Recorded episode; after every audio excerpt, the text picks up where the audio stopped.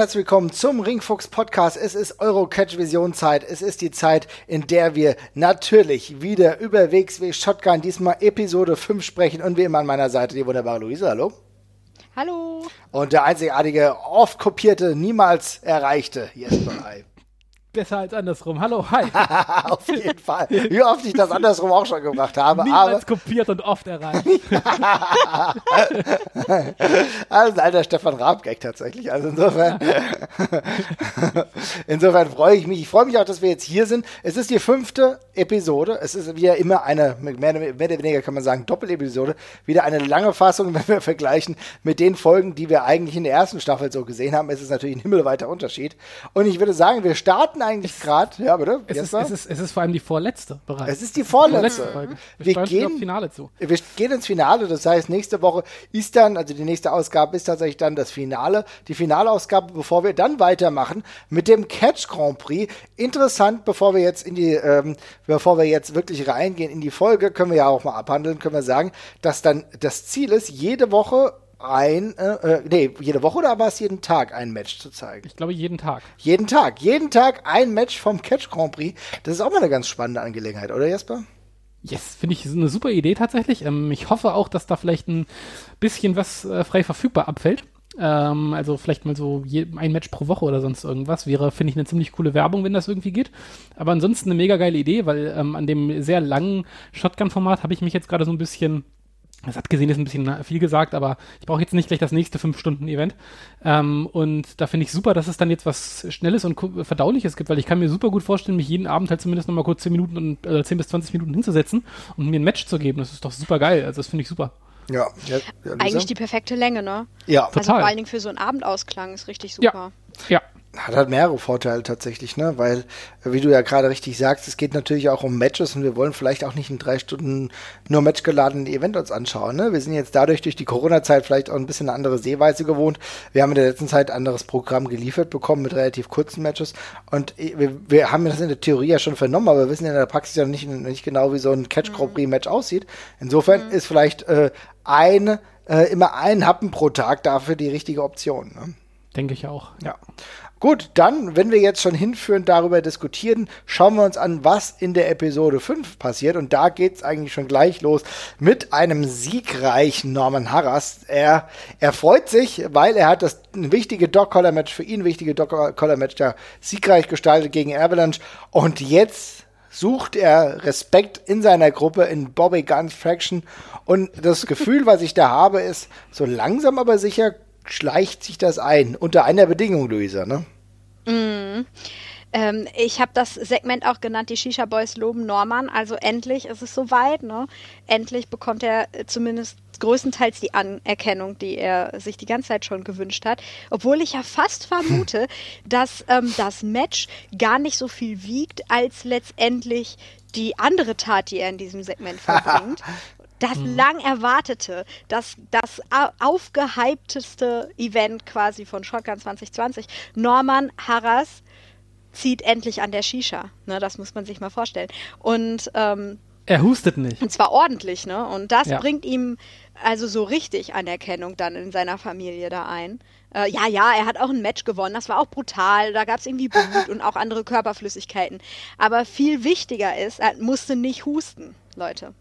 Das ist, schon sehr, sehr lustig tatsächlich. Das ist wahrscheinlich das Beste, das, was am besten aufgebaut wurde von Shotgun in den zwei Staffeln, kann man fast sagen, Jesper. Mega gut. Äh, ja, hat jetzt, das ist quasi der Ritterschlag der Shisha Boys, das, das anrauchen dürfen. Ist, äh, Stell dich mal vor, so Ritterschlag, aber mit der mit, mit, mit, mit dem Shisha-Schlauch, genau, ja. ähm, also sehr schön, dass das für ihn geklappt hat. Er ist jetzt äh, Minimum mal gleich auf mit dem Rest. Mhm. Gerade hat er sogar so ein bisschen ähm, ich sag mal, die, das, das Momentum auf seiner Seite, wie man im Wrestling-Jargon immer so schön sagt. Und tatsächlich, ähm, ich will es noch nicht gar nicht, ich will noch nicht jetzt zu sehr drauf eingehen, weil ähm, das muss ich später noch drauf eingehen. Mhm. Aber es könnten, also es, the tables are starting to turn, finde ich so ein bisschen. Es, man merkt halt gerade, er hat, also Norman kriegt extrem Oberwasser und sich mal kurz rauszunehmen, zu sagen, so, nee, auf so ein Eight-Man-Tag-Match habe ich ehrlich gesagt, habe ich ehrlich gesagt nicht so Bock. Das hätte er sich vor einer Woche vermutlich noch nicht getraut. Mhm. Nee, das finde ich tatsächlich mega spannend, weil das hätte ich jetzt nicht erwartet, gerade, ähm, ja gut, okay, dass Prince Aurora mal wieder keinen Bock hat und irgendwie den Körper fühlt und auch vielleicht andere Dinge tun will, ist das eine, aber dass Norman Harras dann gleich äh, sonst sagt, nee, also hier, ne, also Bobby, pff, dieses Match, das ist nichts für mich, finde ich schon krass. Ich, ich, Vor allen Dingen, dass sie ihn auch lassen, ne? Ja, ich muss auch, ich glaube, ich gehe doch jetzt schon mal drauf ganz kurz ein, weil ähm, wir können ja auch schon mal spoilen. Es geht ja nachher mit, äh, mit Bobby und Metehan noch weiter und äh, ohne zu viel zu verraten, äh, Bobby muss ja wieder einen Gefallen quasi einfordern und er macht sich ja langsam doch relativ angreifbar, sage ich mal. Ne? Er steht mhm. bei einem mhm. anderen Stable meter tief in der Kreide quasi und ähm, wenn die was einfordern und ihm richtig Druck machen, dann könnte ich mir auch vorstellen, dass Bobbys Führungs Ebene da so langsam so ein bisschen angekratzt wird in seinem Stable. Und dann ist Norman vielleicht auch gleich da, um das Alpha-Tier tot zu beißen. Oh, das ist der sinistre Plan, den du hier aushecken vermagst. Ah, ja, Utopie, Utopie. Ja. Ja, ja, ja. Merk schon. Ne? Das ist also, ich fand das Segment irgendwie ziemlich cool, weil das ja auch wirklich den unterschiedlichen Werdegang des Norman Harras nochmal ein bisschen erleuchtet oder beleuchtet hat. Erleuchtet hat es mich persönlich. Äh, du merkst, äh, er ist jetzt, hat ein ganz anderes Standing, auch weil er jetzt mal an der Shisha geraucht hat, ohne, ohne zu husten. Ja. Ist sehr, sehr wichtig. Ja. ja, aber genau, dann gehen wir ein bisschen weiter. Wir haben dieses Segment gesehen und genau, gleich. Und die beiden sind, das müssen wir nochmal sagen, also äh, ja. Ahura und, und Norman ziehen sich beide aus dem Eight-Man-Tag-Match zurück, was für die, äh, was für die Folge ja angesetzt ist, zwischen eigentlich den Bastards und Bobby und Co. und gegen, äh, gegen, das, äh, gegen die Gruppe um Andy. Genau, aber Stand jetzt sind sie zu zweit. Genau, statt jetzt sind sie zu zweit. Mal gucken, was da noch passiert. Wir werden im Verlaufe äh, dieses ähm, Gesprächs hier auf jeden Fall nochmal darauf eingehen. Darauf eingehen muss ich aber allerdings auch, dass wir gleich, bevor wir jetzt Evelyn wollte ich gerade schon ansprechen, erstmal ein Backstage-Segment haben, ein kleines mit Nico Schmidt, der mit Anil Marik äh, darüber spricht, was ihn heute Abend, ähm, ja, was ihm droht, mehr oder weniger, und zwar er äh, wrestelt gegen Tristan Archer. Er sagt gleichzeitig, dass er äh, sein, sein, sein Mentor, sein Trainer aktuell verhindert ist, aber er wird trotzdem versuchen, das Beste zu reißen. Ich finde diese kurzen Segmente mit Nico Schmidt, ähm, das ist mir manchmal tatsächlich ein bisschen zu kurz, weil also das Ding ist, ich habe vielleicht auch ein bisschen andere Ansprüche, aber da bin ich mal ganz ehrlich, mir werden die Leute immer zu schnell von der Leine gelassen, wenn es Interviews sind. Mhm. Ähm, irgendwie habe ich manchmal das Gefühl, entweder geht es zu lang so, ein Interview. Äh, Jörn zum Beispiel hat dazu ja später auch noch was zu sagen.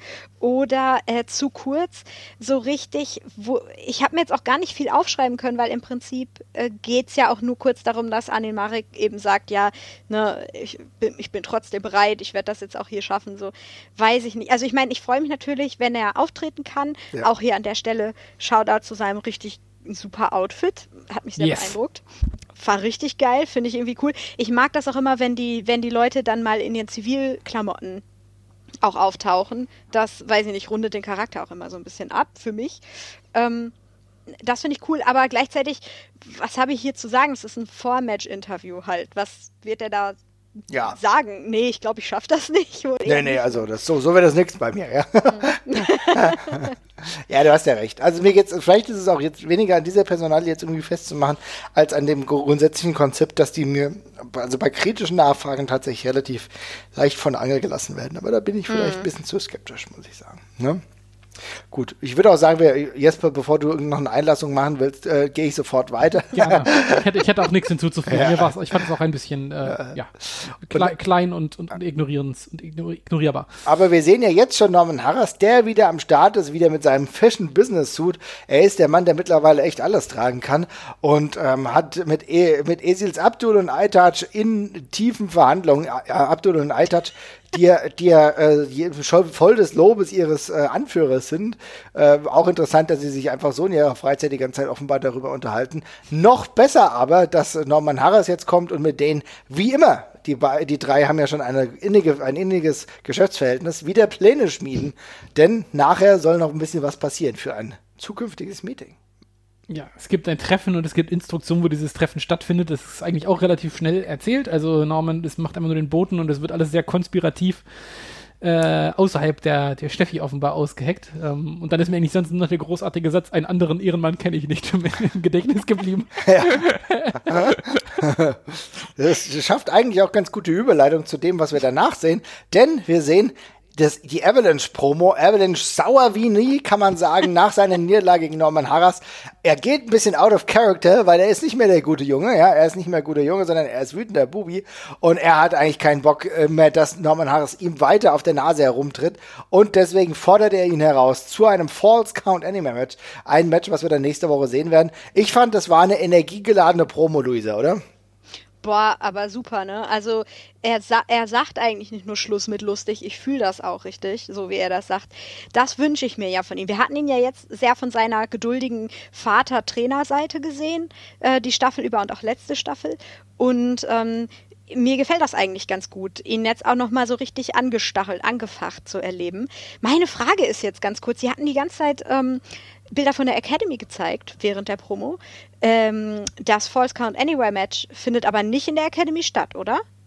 Ich glaube schon. Ich glaube, es wird ein, Academy, ein Match, in der, Match in der Academy, also quasi Ringfuchs Rules, weil unser Logo ja auch an uns so schön zu sehen ist. Es ist tatsächlich der inoffizielle Titel dieses Matches. Liebe Leute, falls ihr es noch nicht wisst. Der, der offizielle. Ja, der, der, eigentlich der offizielle. Ringfuchs, Ringfuchs Rules ist eigentlich synonym mittlerweile in der WXW grundsätzlich für False Count Anywhere Match. Ja. Weil sich der Fuchs auch an keine Regeln hält, tatsächlich. So ist er nämlich. Also ich glaube, ähm, aber so, ich ja, hab, hab dezent auch Bock drauf. Also ich muss sagen, der ja. Aufbau dieses Matches mit den ganz, äh, mit den paar anderen Matches, die wir davor schon gesehen haben, einem sauren Avalanche, ich finde, es ist Smoking Hot, ich habe richtig, ich habe richtig Bock drauf, muss ich sagen ich musste bei der Promo an einer Stelle so sehr lachen, weil er sagt, er sagt in der einen Szene, äh, ich muss mich gleich vorweg bei den ganzen Students entschuldigen, weil das, das Match wird nichts damit zu tun haben, äh, was sonst die äh, WXW für Werte verkörpert. Und dann kommt erstmal so ein Zusammenschnitt, wo man beide kotzen sieht nacheinander. Aber fand, also wirklich direkt nacheinander sind beide kurz Reihen. Und das ist so, okay, was passiert da in dem Match? Aber sonst, aber ansonsten richtig cool. Und ähm, ich finde auch, das ist eine, das ist eine coole, eine coole äh, finale Stipulation für die ganze Geschichte, macht auch völlig Sinn und äh, Avalanche hat schon genau in diesen, in diesen Brawl-Matches halt auch oft genug gezeigt, dass er da mhm. super drin glänzen kann und Norman wird da weiter dran Kontur gewinnen und das passt total gut. Ey, habt ihr aber auch das Gefühl, dass irgendwie das Setting in der Academy für mich irgendwie ist mehr, ist irgendwie rauer nochmal als so ein, so ein Hallensetting, irgendwie so ein, so ein normales äh, False Count Anywhere Match, äh, irgendwie weniger poliert. Ich weiß nicht, das macht mir noch mehr so, äh, nicht Sorge unbedingt, sondern äh, ich weiß nicht, das ist noch raubeiniger da irgendwie. Genau, finde ich auch. Es ist halt überhaupt, also es ist ja auch fernab der Produktion quasi mhm. sozusagen und dass die Halle ist ja auch noch weniger ausgeleuchtet und dergleichen. Das sieht eben einfach mehr nach, nach Trainingsgelände halt tatsächlich aus. Und da glaube ich auch, das wird dann noch, noch ein bisschen eher klatschender. Ja, also ich glaube auch, dass es auf jeden Fall klatschen wird. Ich habe Bock drauf. Ich finde auch diesen Location-Wechsel insofern ganz gut, als dass ich das Gefühl habe, dass dadurch nochmal so eine andere Härte, eine andere Form reingebracht wird. Gerade wenn wir dann nächste Woche dann halt dieses Finale dann sehen. Ich freue mich drauf. Genau. Ja. Mhm. Gehen wir weiter und zwar sehen wir das erste Match des Abends. Tristan Archer gegen eben äh, vorhin besprochenen Alin Marik. Ich finde, das ist ein ganz cooles Match tatsächlich. Ich bin mal gespannt, was ihr dazu sagt, denn ich habe mich gut unterhalten gefühlt und ich finde auch, dass Tristan Archer hier sehr gut und auch ein bisschen dynamischer wegkommt, als es in der letzten Zeit der Fall war. Jesper, wie siehst du das? Ich sehe mich ähm, in meiner Aussage bestätigt, dass Tristan Archer ein Wrestler ist, der überall auf diesem Planeten funktionieren würde, weil das ist tatsächlich für mich auch so, und das wäre ein richtig gutes EWP-Match auch gewesen, äh, mit einem sehr basic Heel-Wrestler, der gegen einen plucky Underdog quasi antritt, was genau das hier war.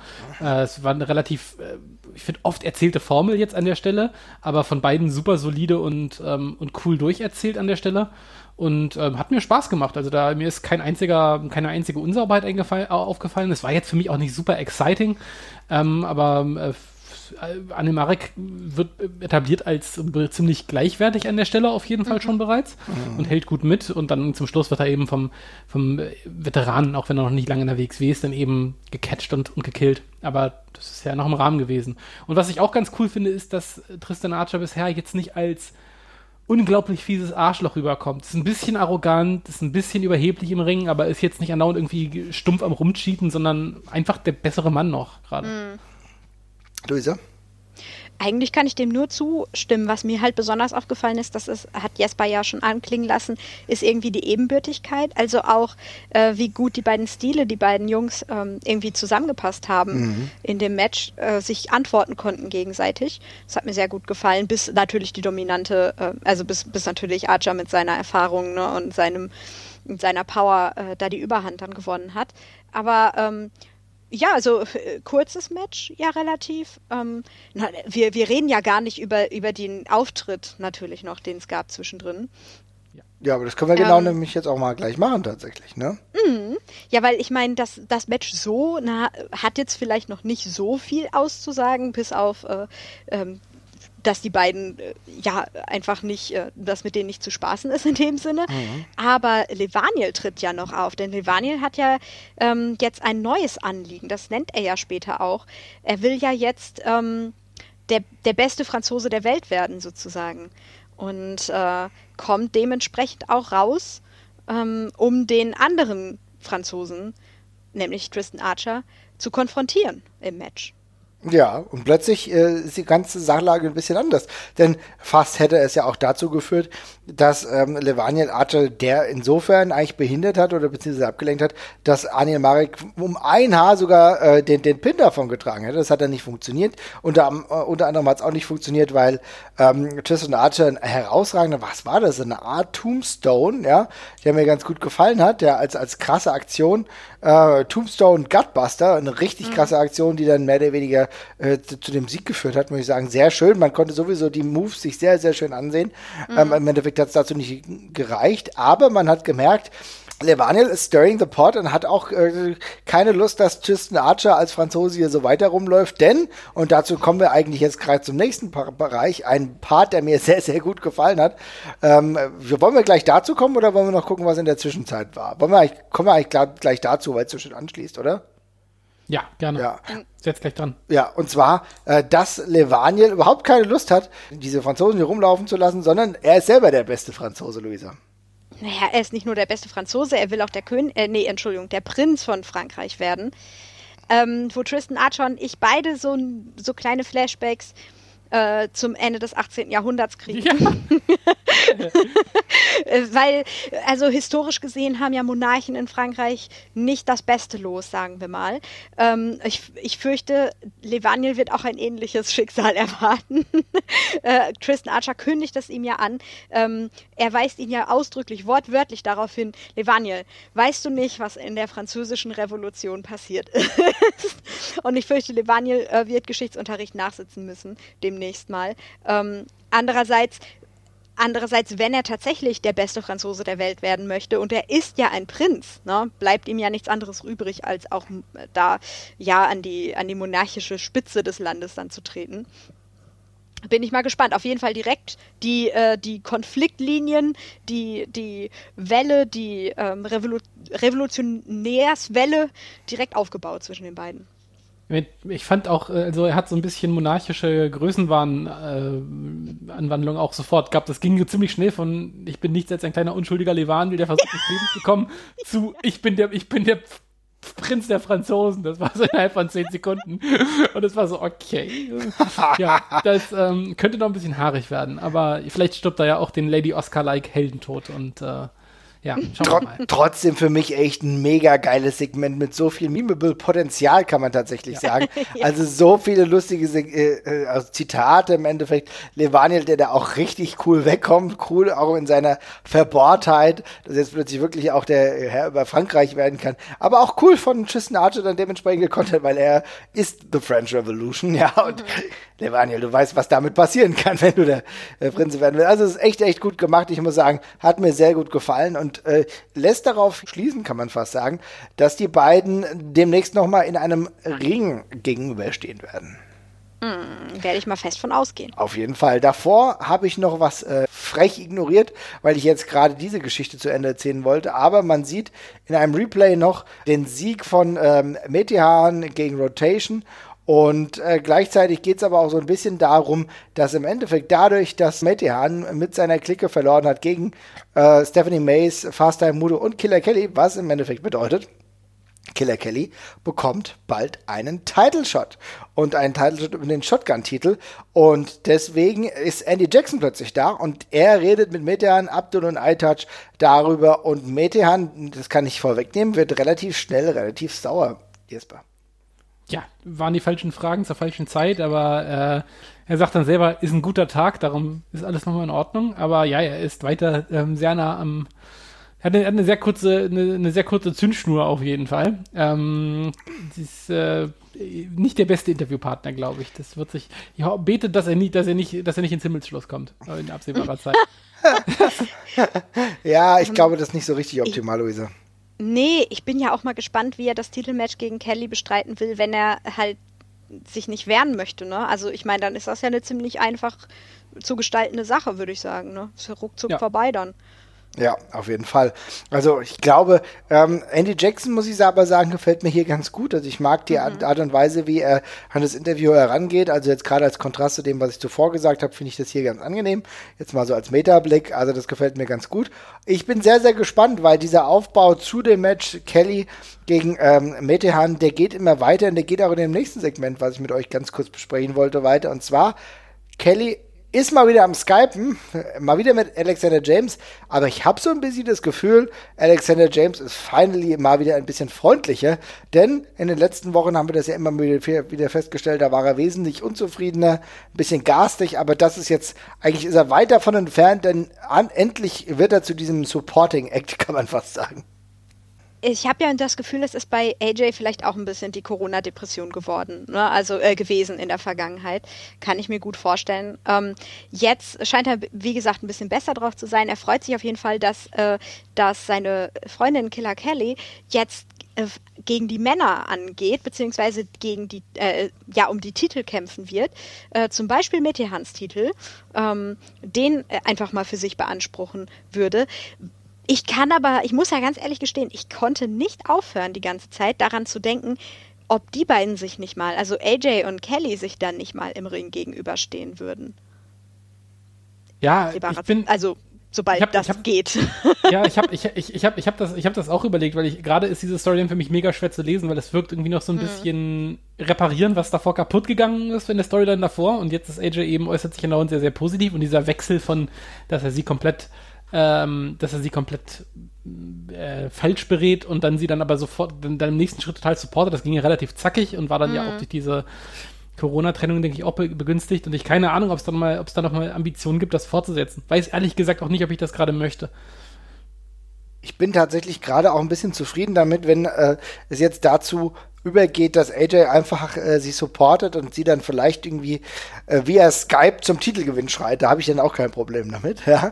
ähm, äh, natürlich ist es aber trotzdem so, dass diese Flanke dementsprechend offen bleibt, eventuell für ähm, eine spätere, für, für, für ja. eine spätere Story, weil tatsächlich, jetzt gehen wir mal davon aus, also ich meine, wir werden dieses Match haben. Ich gehe jetzt nicht davon, ehrlich gesagt nicht davon aus, dass Kelly den Titel gewinnt. Wenn sie das aber würde, dann schätze ich AJ so opportun ein, dass er diese Freundschaft bzw. diese Beziehung, die sie haben, äh, dazu einsetzt, um möglichst schnell mal an Gold zu kommen, weil am Ende müssen wir uns angucken in die Vita des Alexander James und da steht relativ wenig Gold, ja. Also ich kann mir vorstellen, dass, äh, dass, dass der, der, der Weg nach oben an die Spitze der WXW auch vielleicht über seine Freundin geht. Kann ich mir tatsächlich vorstellen. Mhm.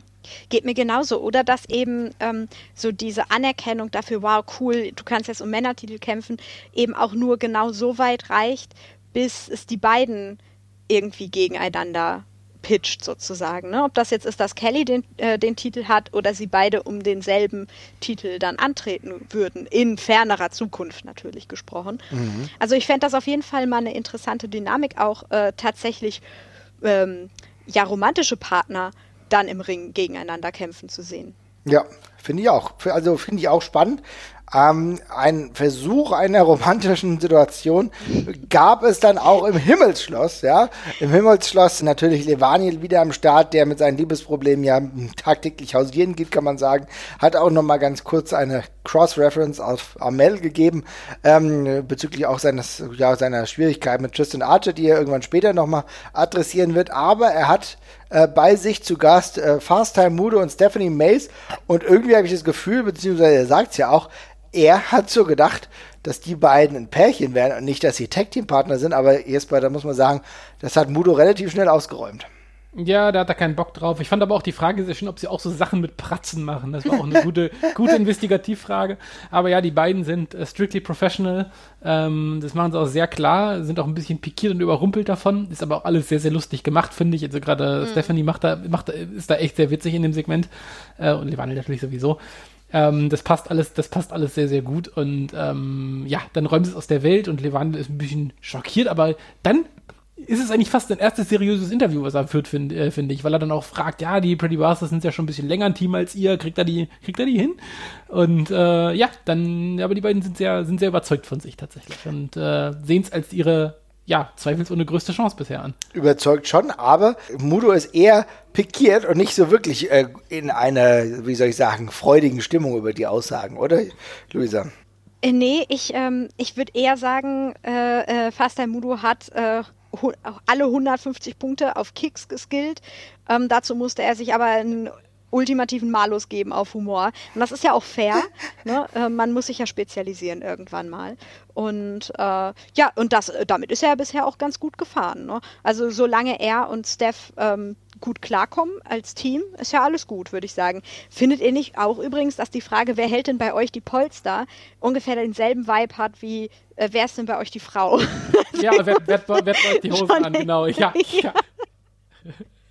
Sehr guter Punkt tatsächlich. Das, das, werde ich jetzt einfach ab heute auch immer alle Leute fragen und dann mit so einem verschwörerischen Zwinkern dazu, damit auch genau. klar ist, was ich hier meine. Ja, einem verschmitzten Zwinkern. Wer hält denn bei euch die Polster, liebe Leute? Fragt euch das mal, wenn ihr uns jetzt zuhört, ähm, auch wie es in euren Situationen so abgeht. Wer hält bei euch die Polster? Schreibt uns das gerne auch mal in die Kommentare, bevor wir jetzt weitergehen. so, ein, ja, aber eine wichtige Sache haben wir, zwei wichtige Sachen haben wir ja gar nicht besprochen. Na? Mm, einmal möchte ich hier nochmal kurz lobend erwähnen, oder beziehungsweise es hat mir, es war ein persönliches kurzes Highlight für mich. Ähm, Levaniel nennt ja Fast ein Mudo einfach Fast mit Vornamen. Fa das ist, ey, das ist so mega gut. Also Fast. Stefanie, Fast. also ne, ich, das zieht bei mir jedes Mal, jedes einzelne Mal. ähm, äh, und natürlich, wir haben es hier nur ganz kurz gesehen, äh, Ahuras ähm, äh, Tuch ja. Hatte ein neues Tuch um. Oh, Jesper, hast du das schon bewertet? Das musst du demnächst auch mal bei uns auf Twitter tun, ne?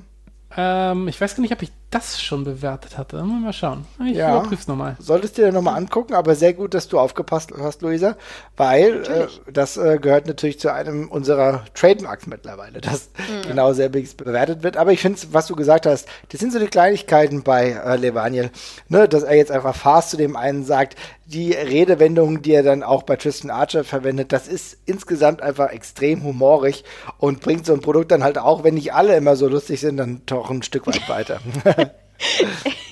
ich, ich hoffe, andere übernehmen das und sprechen Fast ein Mudo jetzt auch einfach immer mit Fast an. Auf jeden Fall. Ja. Aber es hatte natürlich den ernsten Hintergrund, dass die beiden, ähm, also Mudo und ähm, Mace, am Ende des Tages einen Tag Team Title Shot bekommen werden, eben gegen jene Bastards, die dann später reingestürmt kommen und versuchen, die anderen dann einzuschüchtern. Ich glaube, das hat nicht so wirklich funktioniert. Ich denke aber, dass wir dann das Titelmatch dann bei den nächsten ähm, Episode zu sehen mhm. bekommen. Aber bevor wir dahin gehen, dass es ja jetzt erst noch ankommt, äh, passiert jetzt erstmal das nächste Match. Und zwar geht es hier um Ivan Kiev gegen The Rotation. Man muss davor sagen, dass Ivan Kiev bei dem letzten, ja, wie soll ich sagen, mehr Personen Fan-Catch, ja, ähm, also wo wirklich auch mal wieder ein paar Leute am Start waren in Kutenholz, roundabout 500, ähm, damals gegen äh, Rotation auch gewonnen hat, ja, und Ivan Kiev geht jetzt also mit einem Sieg in dieses Match, ein Return-Match mehr oder weniger. Jetzt sieht die Sache ein bisschen anders aus. Ich glaube, so wirklich lange ging es auch nicht. Ich bin äh, persönlich erfreut, Ivan Kiev jetzt öfter hier zu sehen. Das war äh, ein, ein solides Ding, Jesper.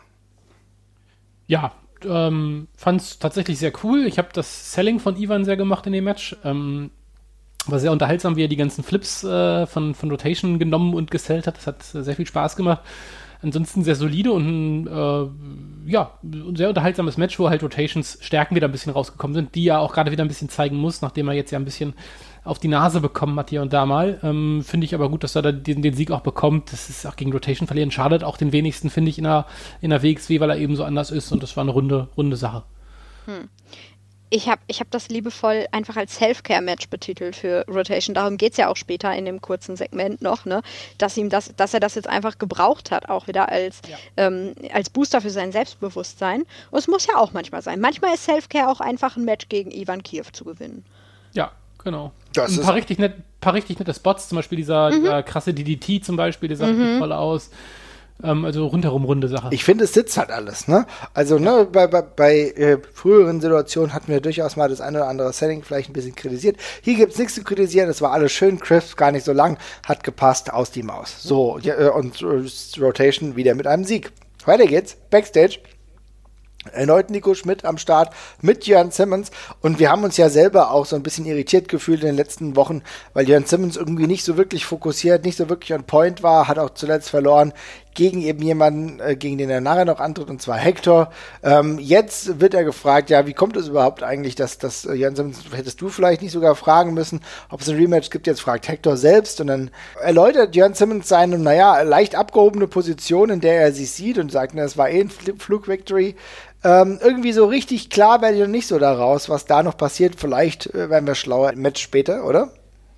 Ja, also ich war auch ein bisschen verwirrt. Ähm, ich bin aber gespannt, wo, da, wo die Reise mit Jan noch hingeht. Also in der Folge kann ich schon mal sagen, wird es für mich noch nicht final aufgelöst. Ähm, er ist immer noch auf einem etwas komischen Kurs gerade, aber der ist, der ist ja gewollt. Mhm. Offenbar. Luisa, willst du da noch was zu sagen? Ja, ich habe tatsächlich schon so ein paar Ideen, vielleicht wo es hingehen könnte, aber da würde ich dann äh, bei einem späteren Segment nochmal drauf zurück. Mhm. Dann machen wir das Gerne. genau so, gehen nochmal ganz kurz weiter. Und zwar sehen wir hier die ähm, Gratulation von Golden Boy Santos, ja, der überschwänglich fast einem Rotation gratuliert, der jetzt einen wichtigen Sieg davon getragen hat.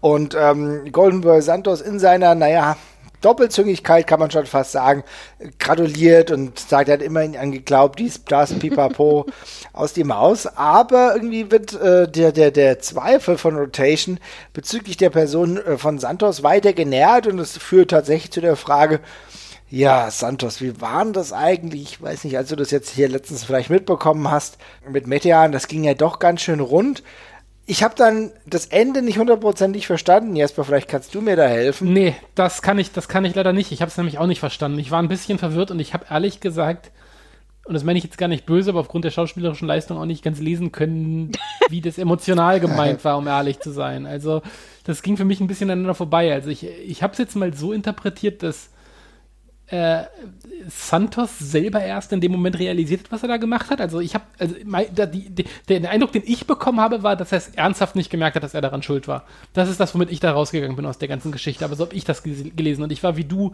ehrlich gesagt, ein bisschen verwirrt von dem Schluss. Ja, Luisa, wie siehst du es? Ich bin auch leider mega verwirrt gewesen. Ich habe es auch erst so verstanden, wie Jesper es jetzt erklärt hat.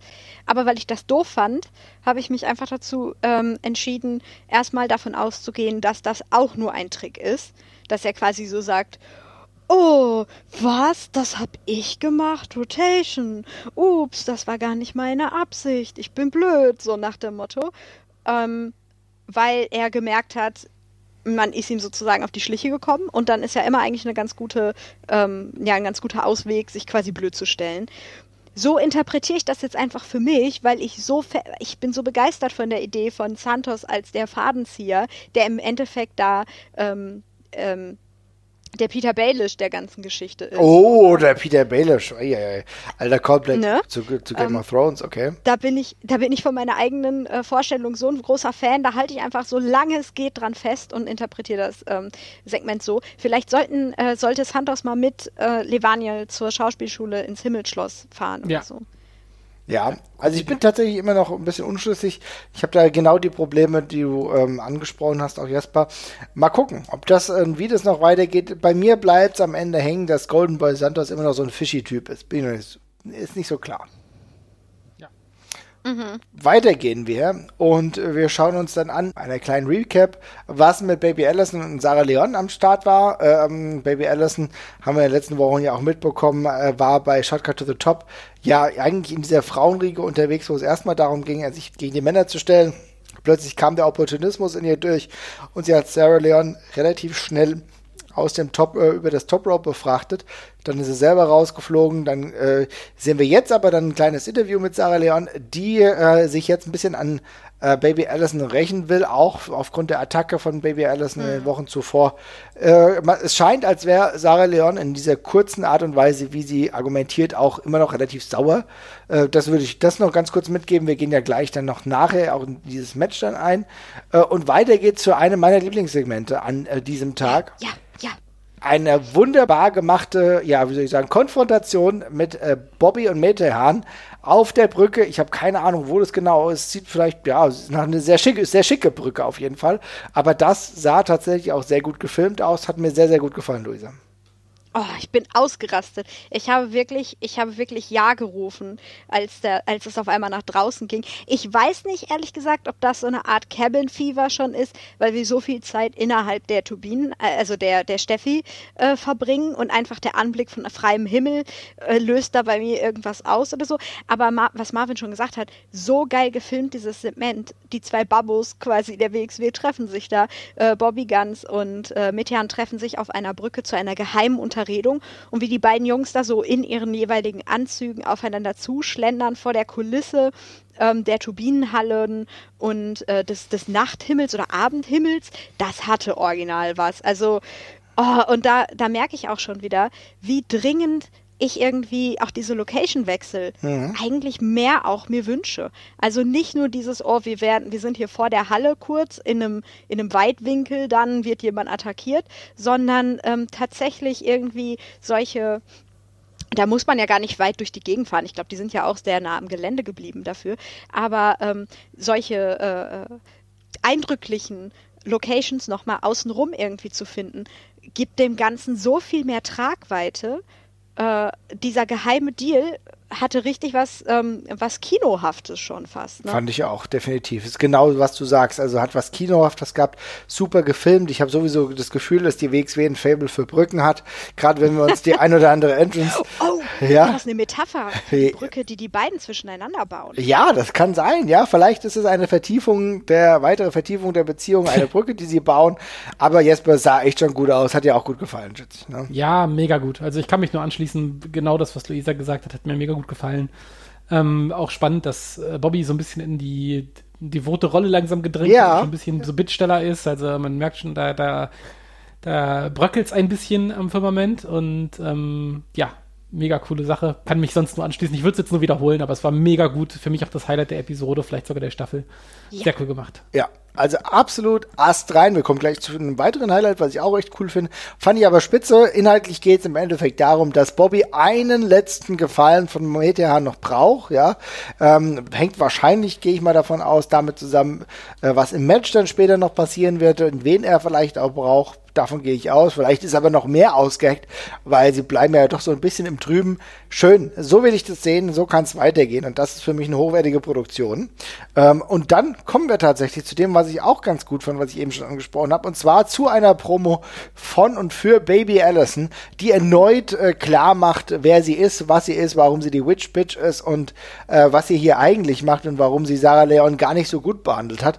Ich finde, es war auch nochmal ein ganz starkes Statement grundsätzlich, mhm. um zu zeigen, ähm, wie ihr Charakter steht. Ich fand es vom Outfit sieht es auch echt irgendwie cool aus, es sieht nach was aus und ähm, gleichzeitig auch, dass sie äh, ihren Unfrieden darüber nochmal kundtut oder ihre Unzufriedenheit darüber kundtut, wie sie momentan der WXW behandelt wird, Luisa.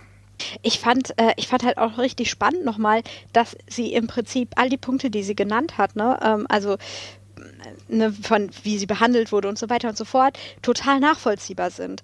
Ähm, aber mal wieder, wie sie dann damit umgeht, äh, ist dann das, äh, was, wo, wo ich mich mit ihr streiten könnte. Ähm, auch, dass sie dann quasi äh, die, die Ideale, für die sie steht, irgendwas von wegen Weiblichkeit und so weiter und so fort, dann damit auch wieder umdreht irgendwie und als, ja, also auch nicht so richtig gut ähm, ähm, nimmt quasi äh, für sich, ähm, finde ich halt auch spannend. Also, die, dass ich auf der einen Seite da sitze, auch als Frau, es geht ja jetzt hier auch viel um die Rolle der Frau eben in der WXW, ähm, dass ich da sitze und denke, boah, sie hat recht, ne? Nur ein Match, was ist das denn? Da wäre ich auch sauer. Und dann gleichzeitig muss ich mir aber anhören, äh, so hinter, hinter ähm, Rücks, wie sie da umgeht und mit ihren Kolleginnen umgeht und so weiter und natürlich auch die, die ganze Sexualisierung und so weiter, das soll jetzt irgendwie aber äh, Kraft ausdrücken Aha. und das soll irgendwie sinnbildlich für was stehen, mit dem ich mich identifizieren soll. Stimmt auch nicht so ganz. Ne? Also das fand ich irgendwie sehr gut, dass da die beiden Seiten nochmal beleuchtet wurden. Auf jeden Fall, Lesper. Willst du dazu noch was sagen? Nee, kann ich, äh, kann ich mich eigentlich auch nur anschließen. Was ich sehr cool fand tatsächlich an der ganzen Geschichte war, als sie sich da so vorgestellt hat, da war mein erster Gedanke tatsächlich, ja krass, das, habe, das ist das Einzige, was ich von Baby Allison bisher in der WXW gesehen habe, weil sie hat sich das letzte Mal tatsächlich auch vorgestellt, als ich richtig was von mhm. ihr gesehen habe. Und dann fand ich super cool, dass sie genau das gesagt hat an der Stelle. Ja. ja. Ich stelle mich, stell mich jetzt hier zum zweiten Mal vor. Äh, ich, was ist in der Zwischenzeit passiert? Irgendwie nichts. Also das ist doch, das fand ich mega cool und ähm, insofern passt das, passt das gut. Bin ja. mal gespannt, was noch kommt und äh, ja, aufs Match kommen wir ja gleich zu sprechen oder ja. jetzt zu sprechen. Aber finde ich, finde ich äh, genau das, was du sagst, finde diesen Callback tatsächlich gut und ich brauche auch genau diese Momente, um mit dem Charakter irgendwie wärmer zu werden. Ne? Genau, jetzt kommen wir zum Match äh, und das Match, ja, muss man ja sagen, ist ja auch, geht also nicht wirklich lang. Ne? Wie lang geht es im Endeffekt? Wird da mit ähm, Aufgabe beendet für Baby Allison. Jesper, wie lange ging das denn jetzt genau? Ich weiß es gar nicht, ich glaube, aber recht schnell. Oh, die, das war glaube ich, ja, also lang, lange war es jetzt glaube ich nicht. Also ich glaube, es waren irgendwie um die, um die äh, fünf, fünf bis sechs Minuten hätte ich jetzt geschätzt. Mhm, also ich mhm. glaube, viel länger nicht. War jetzt vom Match ehrlich gesagt auch noch nach wie vor nicht so wahnsinnig angetan. Ich mhm. werde mit Baby Allison im Ring nach wie vor nicht so warm und äh, das finde ich eigentlich sehr schade, weil ein paar Sachen, die sie im Ring macht, finde ich sehr cool. Also der Finisher sah sehr nasty aus, fand ich. Der sah sehr gemein aus. Mhm. Und auch mit einer ordentlichen Intensität durchgezogen. Aber der Rest ist noch nicht so meins. Ich kenne, ich kann allerdings auch äh, Sarah Lern bisher noch nicht so wahnsinnig gut einschätzen, ob die im Ring mir jetzt viel taugen würde. Ähm, insofern, ja, also mich hat es jetzt nicht vom Hocker gerissen, muss ich ganz ehrlich sagen. Lisa, dein Take dazu? Achso. Ja, ähm, äh, ja, also ich kann mich da Jesper nur anschließen. Ähm, eigentlich, ich fand aber jetzt, ne, es war natürlich auch nötig, wäre halt der nächste Schritt in der in der Erzählung und es geht ja jetzt, glaube ich, auch viel viel mehr darum, Baby Allison äh, in ihrer Rolle noch zu bestärken. Ne? Und dafür war das natürlich äh, quasi ja auch ideal. Ne? Also ähm, äh, Sieg durch Aufgabe.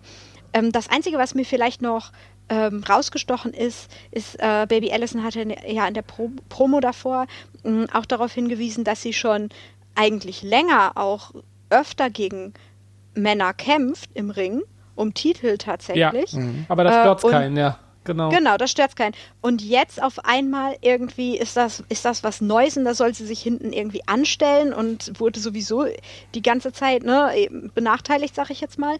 Da würde mich natürlich auch interessieren, weil ich sie auch in Intergender-Matches erlebt habe und ich sie da weniger holprig in Erinnerung habe, würde mich auch interessieren, ob das damit was zu tun hat. Da würde ich jetzt echt gerne auch mal ein Intergender-Match mit ihr in, auf der großen WXW-Bühne sehen. Ja, würde ich mich tatsächlich auch freuen. Ich fand halt die Tatsache, dass es so schnell ging, soll wahrscheinlich aber auch schon illustrieren, dass es auch, wenn sie jetzt ja. ernst macht, dass auch mal alles ganz fix hier gehen kann. Ne? Ich äh, finde aber auch, dass man auch hier diesen Intergender-Weg durchaus gehen kann. Bin da gespannt, was noch passiert. Ähm, gehe von aus aber, dass die beiden ihre Fehde jetzt damit erstmal fast hat. Mal gucken, ob sich da noch mhm. was entwickelt. Zumindest nicht für das nächste ähm, äh, Event, glaube ich zumindest. Aber da schauen wir mal weiter. Sind wir, äh, gehen wir wieder Backstage mit Dirty Dragan, der guckt, wie es ja in Simmons so geht. Was hältst du von dem Segment, Jesper? Kannst du dazu noch was sagen? Nee, tatsächlich äh, ist es, ja, nee, nichts weiter anzufügen, tatsächlich. Luisa, hast du dir noch was aufgeschrieben? Ja, ähm, das ist nämlich das Segment, wo ich drauf zu sprechen kommen wollte, ganz mhm. kurz. Äh, zumindest was die Richtung für Jörn angeht in der ganzen Sache. So ah, ein bisschen. Wirklich? Ja, tatsächlich, weil ähm, irgendwie war ja so viel, ist ja seine Einstellung, da wird ja auch immer nachgefragt, so ein bisschen, ja, ach, Wrestling ist mir eigentlich auch gar nicht mehr so wichtig. Und ähm, ach ja, also man merkt es, der, der ähm, eine Sieg von Hector äh, kratzt so ein bisschen an ihm, aber er stellt sich gerne als entspannt dar, ne? Also als Hector ihn, ihn nach dem ähm, äh, Rematch fragt, im ja. Prinzip, ist er ja auch so, na klar, das machen wir, ne? Äh, dass, dass es ihn so richtig juckt, scheint noch nicht so durchzukommen oder versucht er auch zurückzuhalten. Aber jetzt ähm, kommt ja Dragan zu ihm und fragt ihn, sag mal, was ist eigentlich los, ne?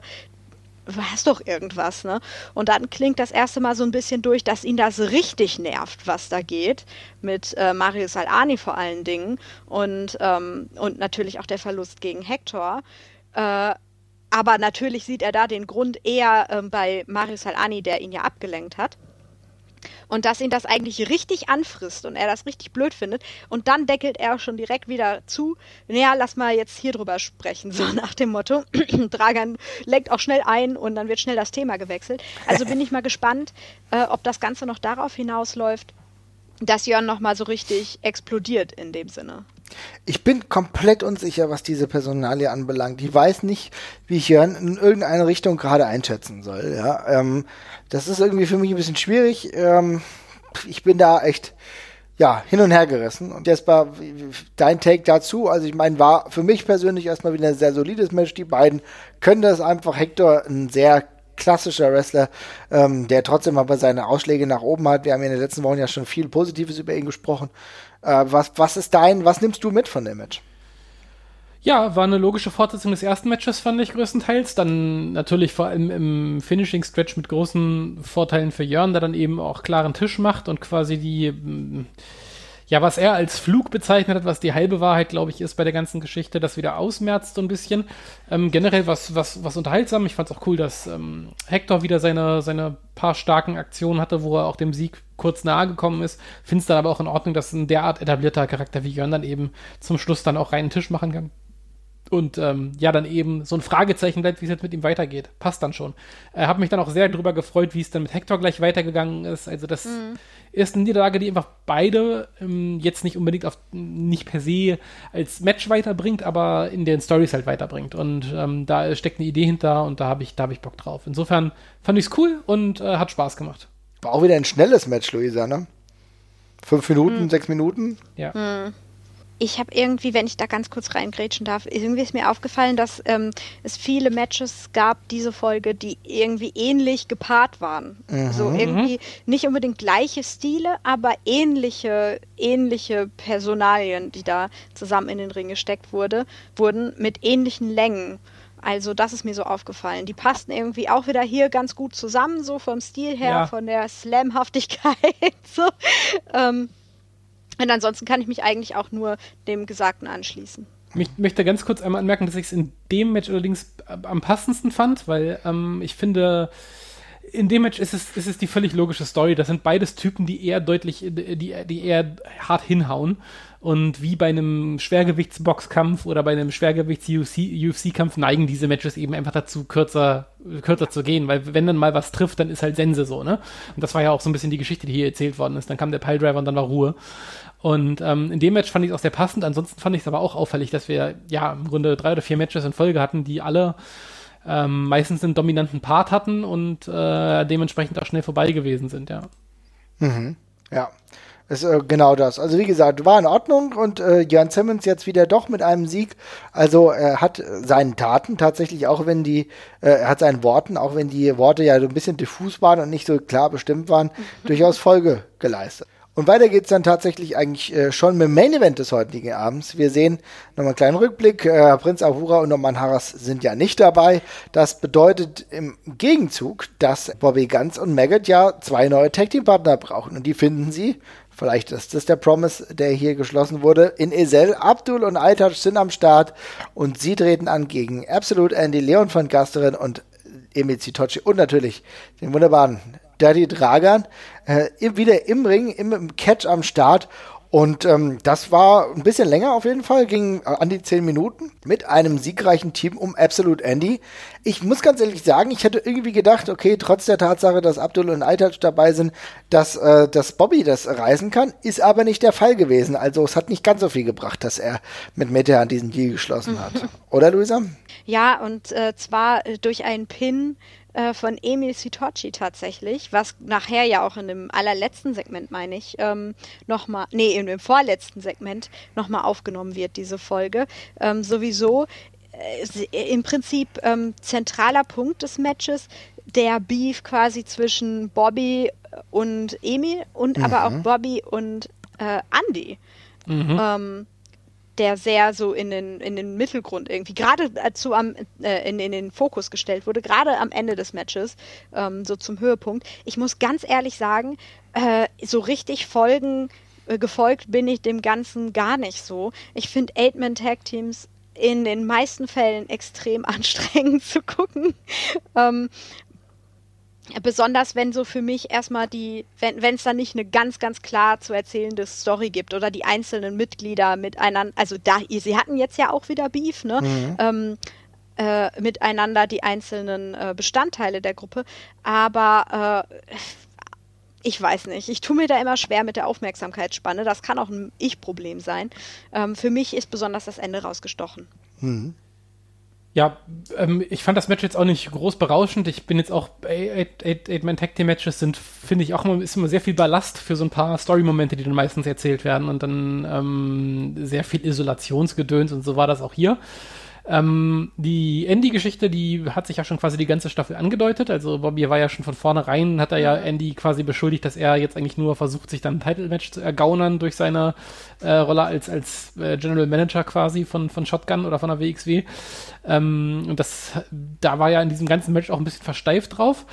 Ich war dann ein bisschen überrascht, dass jetzt Sitochi aus dem Nix wieder als ähm, ernsthafte Gefahr für Bobby etabliert wurde, muss ich ganz ehrlich sagen. Dementsprechend überrascht war ich dann auch vom Finish, muss ich, muss ich ganz ehrlich gestehen. Ich finde, man hat es die ganze Zeit ja eigentlich doch eher mitbekommen, dass äh, die ganze Sache um Bobby und Andy wieder so ein bisschen angeheizt werden sollte. Ne? Ich hatte das Gefühl, mhm. dass die beiden ja doch die Kontrahenten sind, um die es jetzt bald wieder geht. Und plötzlich out of nowhere ist da tatsächlich Emil Zitochi da, der ähm, so ein bisschen äh, vielleicht auch Andy die Sache ein bisschen malig macht und jetzt irgendwie ein bisschen ins Title Picture rutscht. Ähm, darüber werden wir gleich noch sprechen. Finde ich auch überraschend, aber ich meine, mit mir bekommt ihr da keine negativen Kommentare, denn als, als großer äh, Emil Zitochi-Fanboy warte ich tatsächlich stündlich auf den World-Title-Shot, den er mhm. vielleicht, vielleicht dann dadurch mal bekommt. Aber wie gesagt, Match dann auch vorbei. Ich bin, schließe mich komplett inhaltlich euren Ausführungen an, bin nicht derjenige, der sich epische ähm, Eight-Man-Tag-Matches wünschen würde. Luisa? Du wolltest was sagen? Sorry, mir ist gerade in der Sekunde eingefallen, dass Leon van Gasteren auch in diesem Match war. Ja, der war aber auch tatsächlich auch nur rudimentär dabei. Ich habe so ein bisschen das Gefühl gehabt, als wäre der verletzt gewesen, auch oder weiß ich nicht genau, aber auch Maggot war eigentlich nicht so wirklich krass beteiligt an der ganzen Situation. Ja, für einen Eight-Man-Tag, äh, that's it. Ja, ich, der hm. war doch aber auch, der hat doch auch die Kutenholz-Show verpasst, verletzungsbedingt. Also ich habe mich schon gefragt, ob das vielleicht da an der Stelle passiert ist, äh, tatsächlich. Also ähm, vielleicht hat er sich da wirklich eine Verletzung zugezogen. Mm, okay. Er, oh. er, lag dann auch, er, er, lag dann andauernd ja wirklich sehr, sehr offensichtlich so im Hintergrund rum und hat ja nichts mehr gemacht. Ähm, man konnte ihn ja noch andauernd so seinen Kopf so erahnen. Er lag ja wirklich andauernd vor dem großen Shotgun-Logo hinten. Also ich könnte mir schon vorstellen, dass da wirklich was passiert ist. Hat jetzt aber auch nicht so richtig geholfen, dass ja nicht so ganz erklärt wurde, warum genau er jetzt auch ich meine, er ist ja auch da damals in diese Feiersituation backstage mehr oder weniger mit. Ja. Da hatte ich mich schon gefragt, warum, was stört ihn denn jetzt daran? Emil hatte zumindest Stress mit den Bastards, so, ne? Warum das jetzt auf Bobby überschwappt, ist natürlich dann auch nochmal eine Frage, aber immerhin hängen die zusammen rum, da gab es Anschlussmöglichkeit. Was Leon van Gasteren dann da wollte, war mir erst nicht so ganz klar und ist natürlich super ärgerlich, wenn der jetzt auch dann verletzungsbedingt so ein bisschen aus dem Match rausgefallen ist. Mhm, mhm stimmt alles Gute. Auf jeden Fall, alles Gute. Wir kommen weiter zu einer, äh, nachdem wir so ein bisschen zu einer äh, Sequenz, wir sehen nochmal, dass Jan Simmons äh, Hector besiegt hat tatsächlich. Nico Schmidt ist wieder da, will ein bisschen was wissen von Jörn, aber ähm, irgendwie habe ich das Gefühl gehabt, dass er richtig mit der Sprache nicht rausgerückt ist. Wir werden da wahrscheinlich nächste Woche mehr erfahren, ne? Hm. Denke ich auch, ja. Das war erst nochmal ein Teaser für alles weitere dann, ja. Ja, und dann geht's weiter äh, zu dem anderen Beteiligten des Matches, und zwar Hector, und der bekommt mehr oder weniger verbale Watschen vom fiesen Mario Salani, der mehr oder weniger sagt, dass, äh, dass Hector eigentlich nicht mehr als ein Trainingspartner ist und dass äh, es hier eigentlich nur um Siege, Siege, Siege geht. Ja, das weiß der Buddy natürlich sehr, sehr gut. Und ähm, ja, beschimpft Hector tatsächlich ein bisschen, aber ja hat einen sehr guten Punkt gehabt, finde ich. Also es ist ja eine altbekannte Sportfrage eigentlich. Macht es einen Unterschied, ob ich 6-0 gewinne oder 1-0 gewinne? Und in der Regel eigentlich nicht, weil ich habe drei Punkte. Und in der Regel ist es wurscht, ob ich meinen Gegner jetzt besonders schön die äh, zusammenschieße oder ob ich äh, oder ob ich einfach nur den Sieg hole und dann damit happy bin und mir meine Kraft vielleicht auch noch gespart habe. Und das ist halt die Aussage von Arne. Das ist ja eine, das ist ja auch ein Approach, den man, den man sehr gut nachvollziehen kann, dass er eben sagt, ähm, ja, du hast den Sieg doch gehabt, was willst du eigentlich mehr? Warum forderst du jemanden, der über dir steht, dann nochmal raus? Du, du, hast, du, du hattest doch, was du wolltest. Mhm.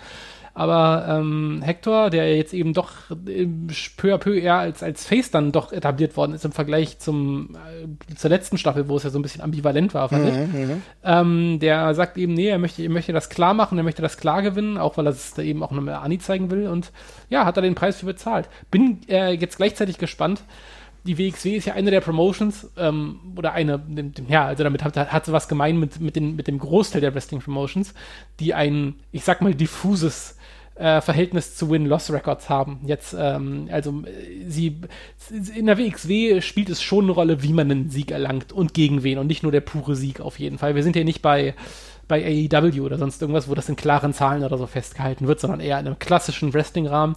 Insofern hat Hector ja ein Stück weit eigentlich schon recht, finde ich, von der Historie gesehen.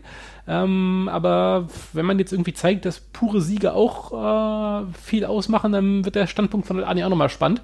Ähm, bin gespannt, wie man es fortführt. Hat aber im Endeffekt zur Folge, dass, Luisa, es gibt bald eine Challenge ähm, von Hector gegen Mario Salani. Das sehen wir bald. Mhm. Da, äh, da bin ich ja auch ganz gespannt. Da freue ich mich richtig drauf, ehrlich gesagt. Ähm, weil das jetzt ja schon so etabliert wurde. Und ich glaube, ähm, Hector braucht einfach dieses Feuer, was er da gerade auch bekommt. Also er ist ja richtig sauer auch in seinen Interviews.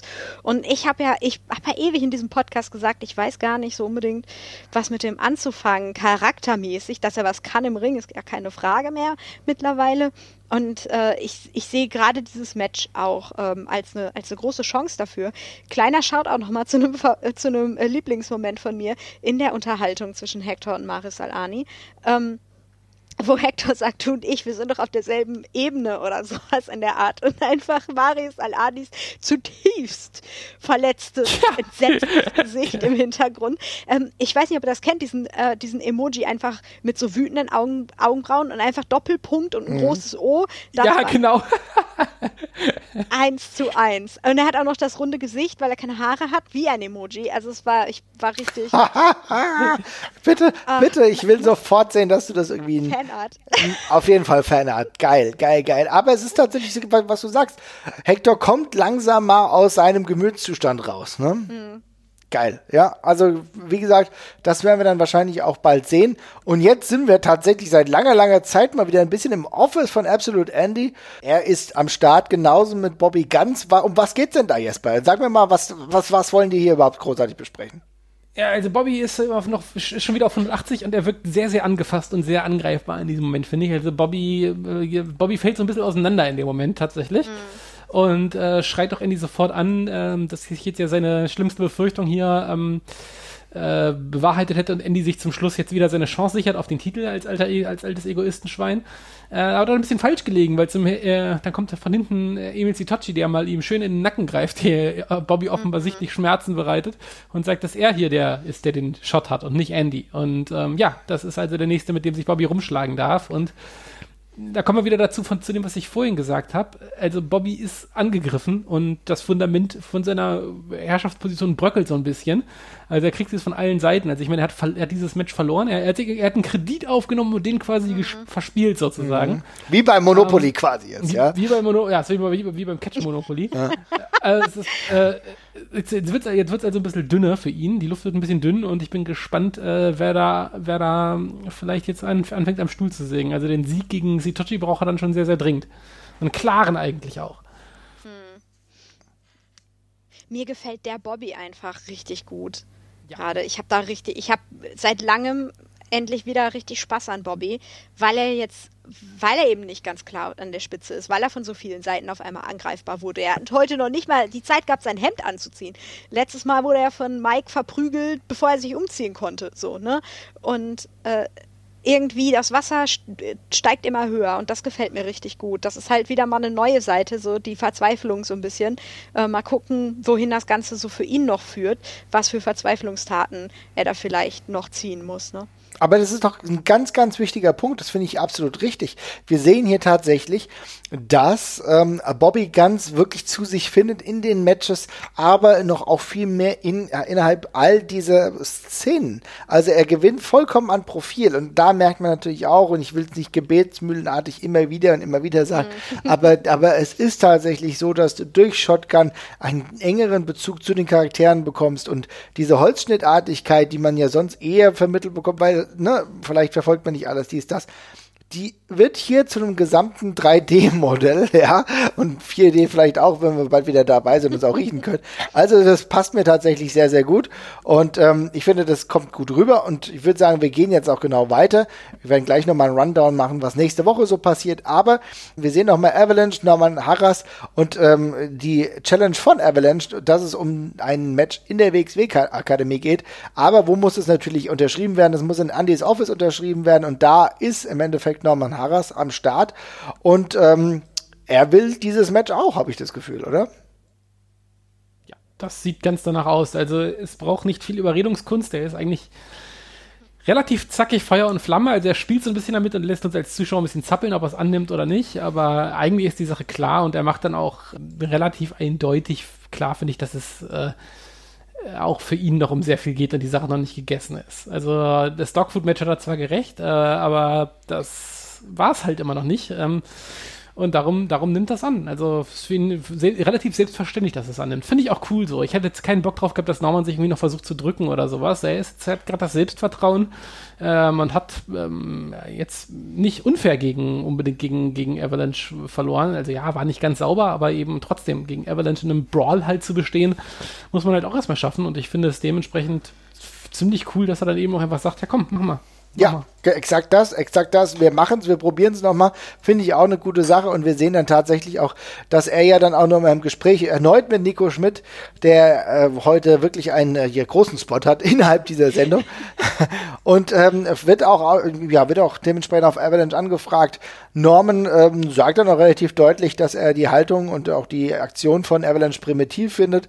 Ein paar wie Verbalinjurien werden noch in Richtung des Avalanche ähm, geschossen. Luisa, insgesamt ein ganz guter Aufbau des Matches, was wir bald sehen. Ich bin, ich bin super gespannt. Ich hoffe nur, es wird nicht wieder gekotzt oder ähm, es geht um eine andere. Also ich, ich, ich habe ein bisschen Angst. Ich, ich freue mich auf die Extremität. Ich hoffe, ich erwarte viel Extremität, aber ich hoffe, es ist nicht wieder. Ich hoffe auch, dass es nicht. Ja, ja. Nee, das, das können wir tatsächlich auch wirklich mal sein lassen. Reicht jetzt auch, ne? Mhm. Nichts ja. Erbrochenes, einfach. Genug schöne, gekotzt. Genug gekotzt, einfach normaler Catch reicht uns doch tatsächlich auch, oder? Ja, ja genau. genau. Muss, es muss nicht gespuckt werden. Das ist auch so schon fein genug. Sehr gut. Ich finde, das ist doch, das ist doch ein ganz guter Punkt. Auf jeden Fall äh, eindrückliche Warnung. Ein normaler Catch reicht auch. Und das heißt am Ende, äh, dass ein bisschen was ansteht in der nächsten Woche. Das heißt, Bobby Guns wird auf jeden Fall seinen Titel erneut verteidigen. Er ist tatsächlich extrem oft unterwegs. Also ähm, der bekommt auch wahrscheinlich echt Kilometergeld, wenn das so weitergeht. Ja. Äh, dann gegen Emil, also geht gegen Emil Sitochi. Ähm, wir sehen Miltehan, der definitiv gegen Killer Kelly am Start sein wird. Invictus äh, gegen Marius Alani und natürlich äh, als Tag Team Titelmatch. Fast Time Mudo und Stephanie Mays fordern heraus die Pretty Bastards. Und natürlich, na, last but not least, das Match, über das wir eben gerade gesprochen haben. Es wird ein False Count Anywhere Ring Fuchs Rules Match. Ja, Ring Fuchs Rules Match. Das wird ganz spannend gegen Norman Harras gegen Avalanche. Ja, und dann gibt es ja auch noch ein paar andere Charaktere, die dann auch noch versorgt werden wollen im, äh, im Finale. Also insofern äh, da steht noch einiges ins Haus. Es ist eine schön aufgebaute, volle Ausgabe. Ich finde, da laufen, laufen jetzt auch sehr viele Stränge zusammen. Das macht Hoffnung für einen runden Abschluss und dann einen guten Start ins, äh, äh, in den Catch Grand Prix. Auf jeden Fall. Das wird eine gute Sache. Ich freue mich jetzt auch tatsächlich. Ja, das ist ein guter Abschluss. Ähm, bin gespannt, wie lange es geht. Wir bleiben dran. Wollt ihr noch was sagen? Habt ihr noch so eine abschließende Meinung? War definitiv, äh, sage ich jetzt mal, nicht meine Lieblings äh, Ausgabe. Mhm. Ähm, ich kann jetzt gar nicht mehr aus dem, aus dem Kopf sagen, was mein Favorit war. Ich habe es aber in der Folge, als wir aufgenommen haben, habe ich, glaube ich, ganz laut gesagt, das fand ich bisher am besten. Ja. Ähm, die Folge war mir ein bisschen zu vollgepackt mit einzelnen kleinen Segmenten, die ich jetzt gar nicht so dringend gebraucht habe. Also lauter die, äh, viele der, der Vormatch-Interviews zum Beispiel haben für mich jetzt quasi nochmal bestärkt, worum es geht, was ich schon mir gedacht habe. Aber die fand ich jetzt nicht unbedingt nötig. Und äh, ich habe ein bisschen Whiplash gekriegt davon, dass wir wirklich, die Matches waren nicht lang, zack, direkt nächstes Interview, das war nicht lang, zack, direkt nächstes Backstage-Segment, das war auch nicht lang, mhm. irgendwie nur zwei, drei Minuten. Und dann ging es immer so weiter und auch sehr zerstückelt, so ein bisschen das mit dem Deal.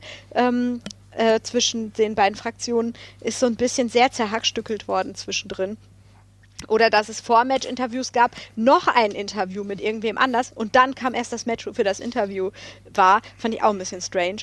Also nicht meine, nicht mein Liebling, nicht meine Lieblingsfolge, auch nicht mein Lieblings-Ahura-Tuch, muss ich ehrlich sagen. Aha, okay, ein bisschen, ein bisschen Abwertung. Dann sag mir doch mal so, auf einer Skala 1 bis 10. Ja, ich glaube, die letzte Woche habe ich eine 7 von 10 gegeben und dieses Mal müsste ich ein bisschen drunter gehen, eine 6 von 10. Es ist, also es ist ehrlich gesagt so ein bisschen das gleiche, ähm, die gleiche Entwicklung, die vorletzte Folgen mhm. in Serienstaffeln bekommen haben. Die zementieren eher nochmal die Storylines, die davor schon da gewesen sind und machen es nochmal ganz klar. Das ist schon fast eher ein Recap. Und so hat das für mich größtenteils ja auch funktioniert. Das ist in Ordnung, ähm, kann dann eben ein bisschen langwierig werden, wenn eine Folge so zwei Stunden geht. Aber ich verstehe, dass es, äh, dass es auch, dass es Sinn macht und so. Äh, aber ja, sechs von zehn, es war alles auf jeden Fall solide, aber hat mich jetzt auch nicht mehr so geflasht wie die letzten Episoden. Das, da, da wird auf jeden Fall immer durchgeschnauzt vom Finale. Aber eben auch, ein, muss man ja auch positiv nochmal erwähnen, krass guter Ausreißer mit dem Bobby Metehan-Segment. Insofern auch alles gut. Es, man, es hält einen auf jeden Fall immer noch sehr gut bei der Stange. Mhm. Ja, ich, möchte auch noch mal ganz schnell, bevor Marvin, bevor hm. du das wahrscheinlich auch noch mal sagst, äh, ja Jesper, Gott, ne, ähm, das das äh, Bobby Metehan äh, Segment, ne, krass einfach. Also das reißt ganz, ganz viel irgendwie daraus. Daran werde ich mich auf jeden Fall äh, auch noch länger erinnern, während so der Rest ein bisschen in den Hintergrund tritt. Ja, auf ja. jeden Fall. Das ist etwas für die Ewigkeit, kann man tatsächlich sagen. Für mich gibt es 6,5 von 5, nee, ha, 6,5 von 5 Sternen, das ist natürlich sehr gut. 6,5 von 10 Sternen. Äh, Luisa, nochmal dein, deine Einschätzung, also jetzt äh, sternemäßig? Oder punktemäßig. Auch. auch 10, 6 von 10. Na gut, damit starten wir praktisch in die Finalwoche. Wir gucken, was da passiert, um dann den Catch Grand Prix uns genüsslich zu Gemüte zu führen.